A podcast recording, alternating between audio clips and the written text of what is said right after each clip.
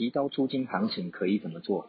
其实提高租金行情呢，我们要应该要这样讲好了，就是说什么叫做行情？你得先对行情有个认知。一般租金呢，呃，它所谓的行情，其实一般人其实有一点搞混，因为呢，你得先去了解，就是我们讲说一般租金上面呢，呃，它的配套啊，我们讲说配套就是它装潢啊，它的呃家具店啊，与以及它的提供的相关的服务等级到底到哪里，其实租金是不太一样的，而不是只有看地段。地段当然是一个很重要的决定，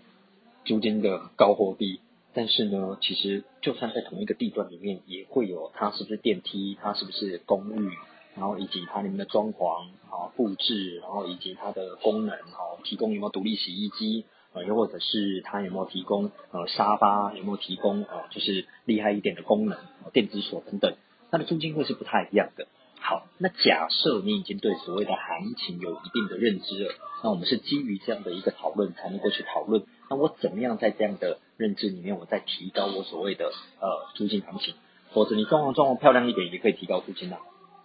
或者你在里面放个那个可能按摩椅啊、戴森吸尘器啊，然后又或者是呃放了点厉害的一些功能啊，你可能也可以提高租金啊。但这样的投入到底划不划算，这就是见仁见智。那的确，我们讲提高租金，一般来讲提高租金有几个，就算就算哦，这些你都已经考量进去了。那我们一般又或者已经成定局了，就是你已经装潢好了。那现在我们怎么提高租金呢？有几个小小的 paper 可以提醒大家，就是建议大家在旺季的时候做招招租。所谓旺季的时候，通常比较多人看广告的时间点，大约是在六月到十月的期间。那你想办法在这个期间里面去做招租，那当然租金相对就有可能比较高一点点。这是我们想说在招租的时间点去做这样的事情。那另外呢，也有人去玩一个东西叫做短租，我可能一个月到三个月专门租这种短租的。那因为呢，这种是种特殊需求，所以呢，它会有有可能可以提高所谓的租金。也有人这样子玩，但是你要所要衡量的就是你的空窗期能不能掌握的很好。好，那第三个呢，基本上有人专门去出租给